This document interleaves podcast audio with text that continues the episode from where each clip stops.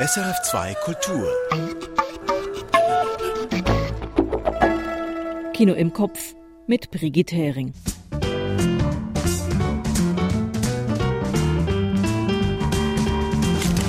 Diese Woche mit Ann Meyer über Wim Wenders Porträt eines japanischen WC-Putzers Perfect Days. Mit Georges Wirsch über die französische Komödie Une année difficile und mit meinem Beitrag über die französische Horrorkomödie Vincent doit mourir. Dazu habe ich auch fünf Kurztipps und das wöchentliche Tonspurrätsel.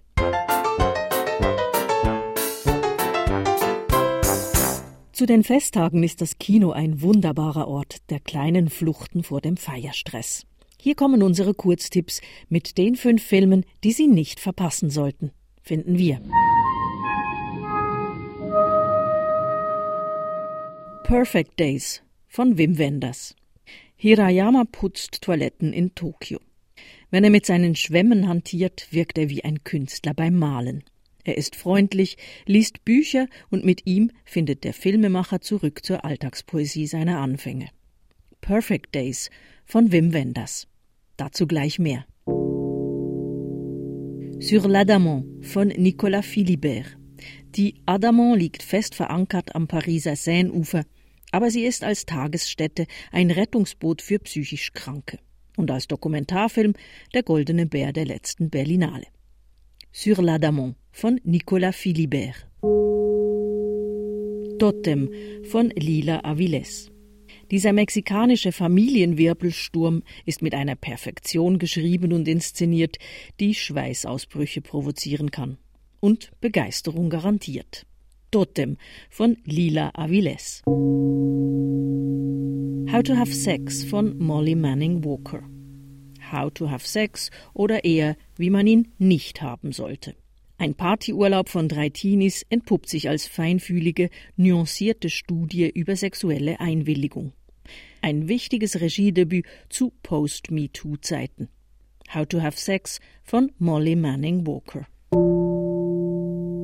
Bonjour Ticino von Peter Luisi.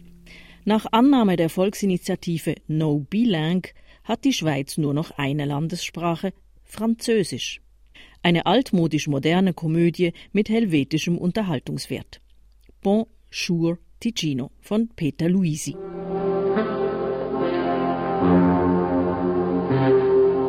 Und nun zur Tonspur. Zwar kein Weihnachtsfilm, aber mit all seiner zarten Poesie durchaus zu den bevorstehenden Feiertagen passend. Und weil sie in deutscher Sprache ist, nehmen wir uns auch mal ein bisschen mehr Zeit als sonst, um zuzuhören. Alright, folks, Showtime. Aus welchem Film stammt der folgende Ausschnitt? Im Postamt 44 hat einer, der heute Schluss machen will, auf all seine Abschiedsbriefe Sondermarken geklebt. Auf jeder eine andere. Und hat dann draußen auf dem Mariannenplatz mit einem amerikanischen Soldaten Englisch geredet. Zum ersten Mal seit seiner Schulzeit, und zwar fließend. In der Strafanstalt Plötzensee hat ein Häftling, bevor er mit dem Kopf gegen die Wand gerannt ist, jetzt gesagt. An der U-Bahn-Station Zoo rief der Beamte statt des Stationsnamens plötzlich das Feuerland aus. Schön. In den Rehbergen las ein alter Mann einem Kind aus der Odyssee vor. Und der kleine Zuhörer, der dabei ganz zu blinzeln aufhörte. Und du, was hast du zu erzählen? Passantin, die mitten im Regen den Schirm zusammenklappte und sich nass werden ließ. Ein Schüler, der seinem Lehrer beschrieb, wie ein Farn aus der Erde wächst und der staunende Lehrer. Eine Blinde, die nach ihrer Uhr tastete, als sie mich spürte. Es ist herrlich, nur geistig zu leben und Tag für Tag für die Ewigkeit von den Leuten rein, was geistig ist, zu bezeugen. Wenn Ihnen der Film, aus dem diese Szene stammt, nicht gerade eingefallen ist, ganz am Ende werde ich das Rätsel auflösen. Aber vielleicht kommen Sie ja unterwegs beim Hören noch drauf.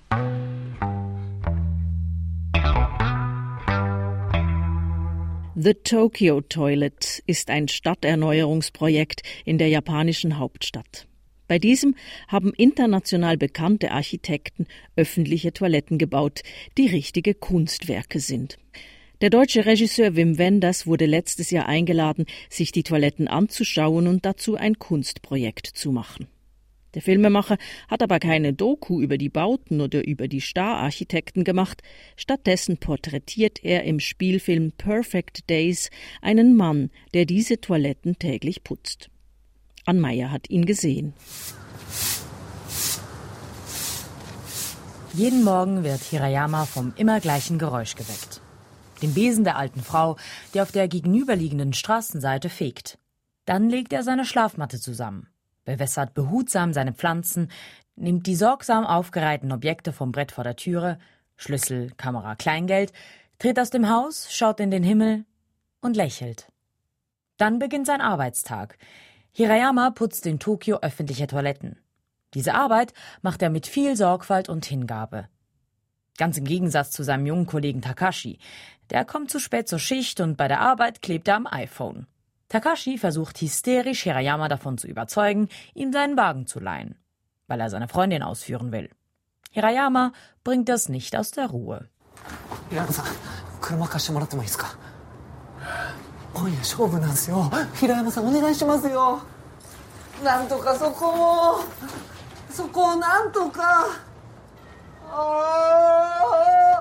Diese clowneske Figur ist etwas gar plakativ stellt einen etwas zu ausgestellten Kontrast zu Hirayamas schweigsamer Routine dar.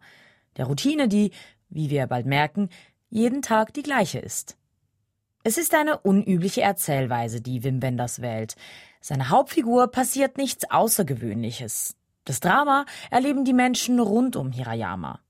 Er begegnet zum Beispiel einem Mann am Flussufer. Dieser erzählt ihm, dass er unheilbar krank ist. Und dann wäre da noch Nico, Hirayamas Nichte, die eines Tages einfach vor seiner Türe steht.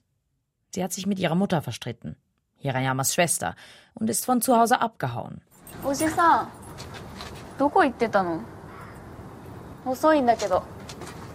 おじさんちどれ ?1 階 ?2 階 Nico? Hirayama hat schon lange keinen Kontakt mehr zu seiner Schwester. Warum, erfahren wir nicht. Auch warum Hirayama alleine ist und Toiletten putzt, wird nicht erklärt. Und trotzdem ist man von diesem Mann fasziniert und inspiriert. Denn jede freie Minute nutzt Hirayama für die Kunst. Wenn er Morgen in seinem kleinen Bus in die Stadt fährt, hört er Kassetten von Lou Reed, Patti Smith oder Nina Simone. In seiner Mittagspause fotografiert Hirayama im Park die Sonne, die zwischen den Blättern hervorscheint am Abend liest er Bücher, die er für wenig Geld gekauft hat. Trotz dieser Schlichtheit und Ruhe, Perfect Days wird nie langweilig, weil wir die Welt mit dem Blick dieses Protagonisten sehen. Einem hochaufmerksamen Blick. Einem, der das Schöne im Kleinen, im Beiläufigen sieht. Hirayama beobachtet zum Beispiel immer wieder einen Mann im Park, wie er neben einem Baum tanzt. Oder er entdeckt ein kleines Pflänzchen, das er nach Hause mitnimmt. Hört andächtig der Wirtin seines Lieblingsrestaurants beim Singen zu. So macht Wim Wenders seinen Punkt unaufgeregt, aber klar deutlich. Um glücklich zu sein, muss man achtsam sein. Und dann kann jeder Tag ein Perfect Day sein. Oh,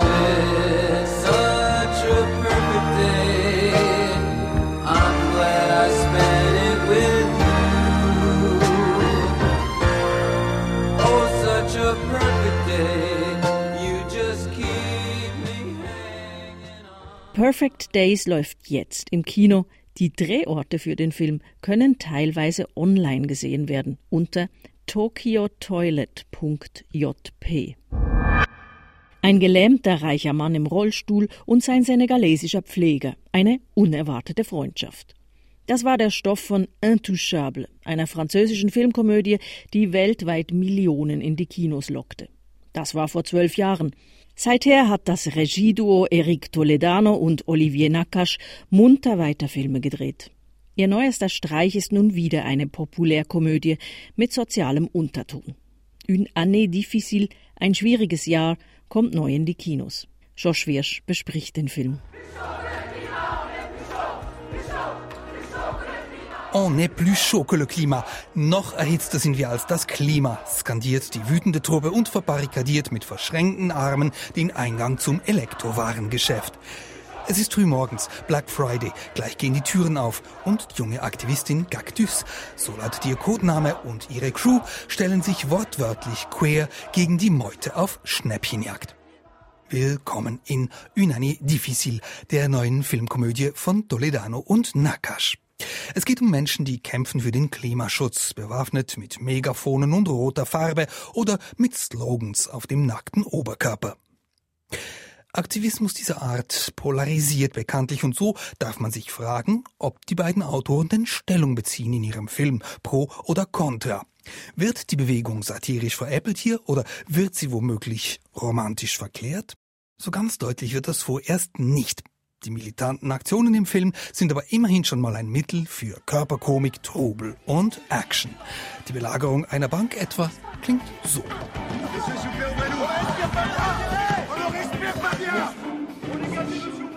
So viel Turbulenz darf natürlich, ja, soll sogar sein in einer Komödie.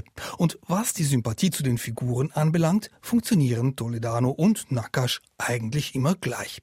Sie stellen gegensätzliche soziale Welten einander gegenüber und der Humor entsteht dann daraus, dass die Figuren zwar alle nett sind, aber halt unterschiedlich denken, fühlen und handeln. Für une année difficile heißt das, neben der überzeugten Linksaktivistin Cactus beteiligen sich an den Aktionen auch zwei Männer, Codename Poussin und Lexo, denen das Klima völlig egal ist. Beide haben Schuldenberge aufgetürmt und sind hier aus finanzieller Not. Geldspenden an die Organisation, die zweigen sie ab, Naturalspenden, die landen beim Hehler. Nicht aus Arglist wohl verstanden, die zwei armen Schlucker wüssten sonst gar nicht, was tun. Und wie es die Filmkomödienlogik will, entspinnt sich zwischen Cactus und Poussin eine Anziehungskraft, die auf lauter Missverständnissen basiert. Willst du weitergehen? fragt sie ihn einmal mit glühendem Blick und meint damit noch radikalere Störaktionen. Er hingegen interpretiert das Weitergehen anders und nähert sich ihren Lippen. Je peux te poser une question un peu perso? Ouais. Tu veux aller plus loin? En fait, tu, tu, comme tu m'as dit, est-ce que tu veux t'engager, est-ce que tu, tu, veux aller plus loin Moi, j'ai, mal compris, non Là, j'ai mal compris. Das hat alles seinen französischen Charme. Da und dort greift die Situationskomik hervorragend. Aber in Annie Difficile krankt letztlich an einem zu durchschaubaren Konzept und am Unwillen der beiden Macher, auch bösartigere Pointen zu diesen Themen zu bringen. Wobei, für einen französischen Klamaukfilm der jüngeren Zeit ist das schon ein durchaus hohes Niveau. Nur für Toledano und Nakash ist es nicht unbedingt ein Schritt nach vorn.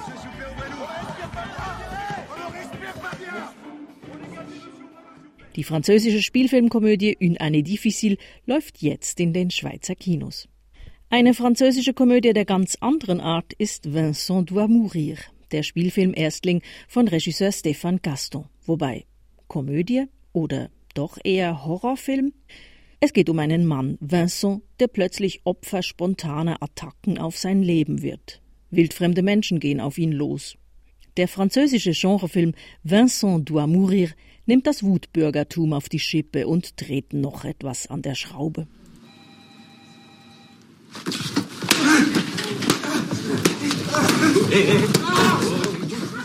Es beginnt damit, dass der Grafiker Vincent im ruhigen Büro scheinbar grundlos vom Praktikanten angegriffen wird. Dieser haut ihm mehrfach den Laptop über den Kopf.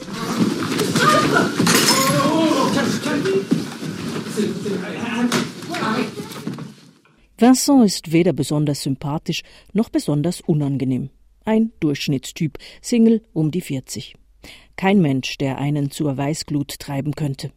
Trotzdem geht schon kurz darauf ein anderer Mitarbeiter auf ihn los, attackiert ihn mit einer Schere. Und als er mit dem Velo zur Arbeit fährt, verfolgt ihn plötzlich eine wildfremde Autofahrerin, und er kann sich nur in Extremis davor retten, überfahren zu werden.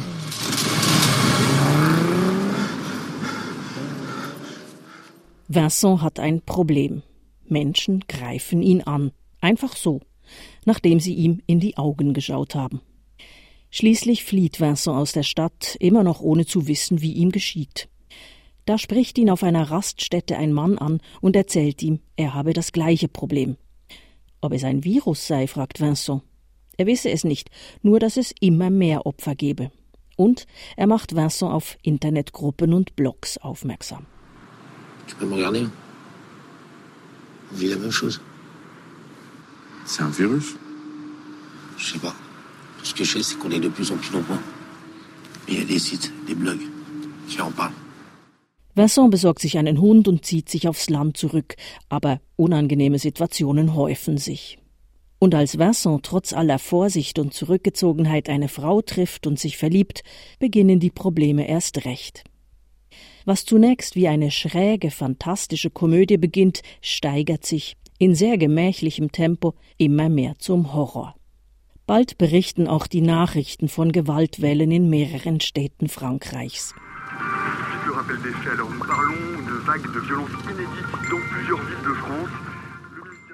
Vincent doit mourir nimmt mit einer recht originellen Idee den Zustand einer derangierten postpandemischen Gesellschaft unter die Lupe, in der Menschen mit ihrer latent schwelenden Wut plötzlich austicken und hirnlos auf Wildfremde losgehen.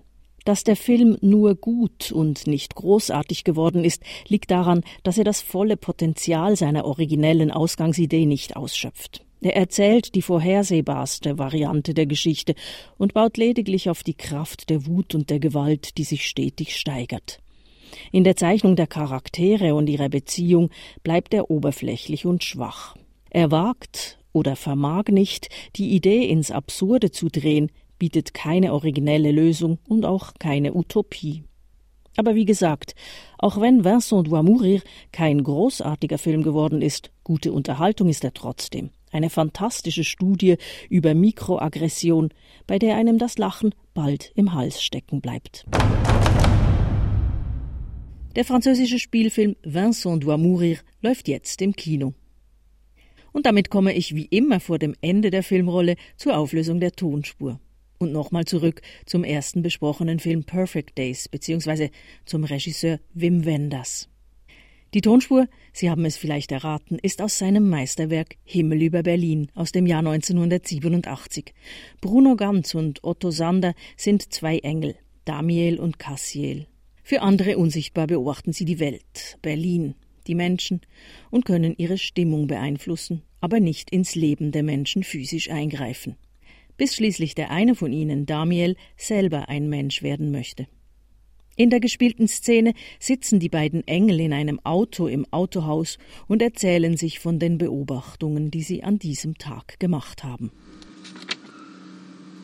Im Postamt 44 hat einer, der heute Schluss machen will, auf all seine Abschiedsbriefe Sondermarken geklebt.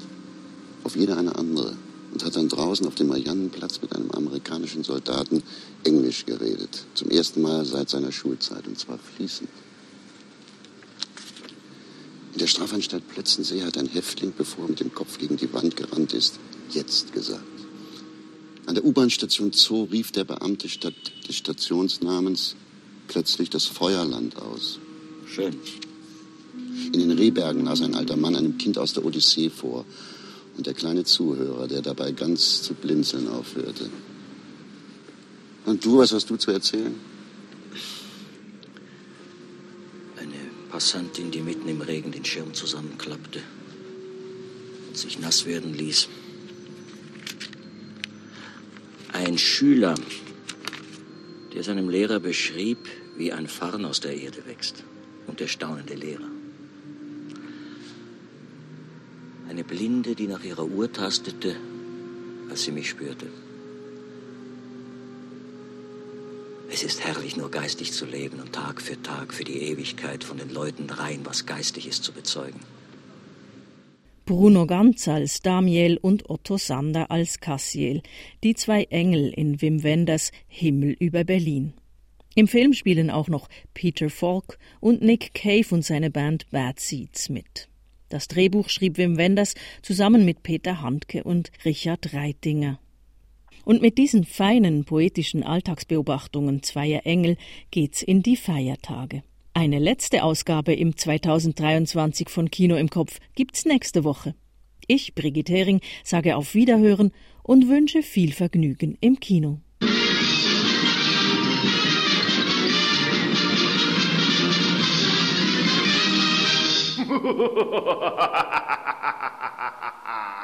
Erfahren Sie mehr über unsere Sendungen auf unserer Homepage srf.ch.